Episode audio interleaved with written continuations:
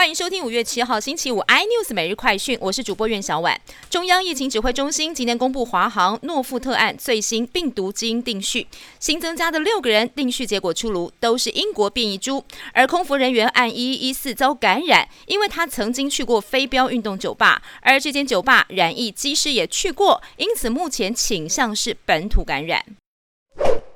诺富特染疫事件造成了二十九人确诊，其中饭店将一馆的七楼、八楼列为是华航员工的防疫宿舍，这并不是经过桃园市府核可，因此观光局将裁罚十五万，桃园市政府也会裁罚，而民航局也会加罚一百万元。台股今天上演反弹行情，台积电带领电子族群反攻，指数大涨两百九十点，收在一万七千两百八十五点。电源管理晶片厂系利 KY 更是大涨超过百分之七，股价冲破三千三，稳坐股王宝座，跟大力光的股价相差了超过两百块。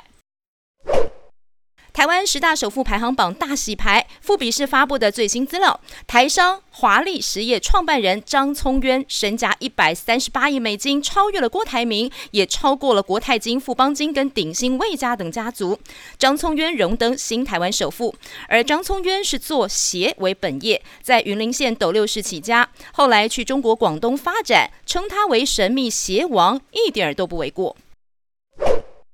今年货柜海运业绩大好，阳明海运内部拍板，将在六月初发放业绩奖金，同步也宣布加薪。外界预期平均加薪幅度会在百分之三以上。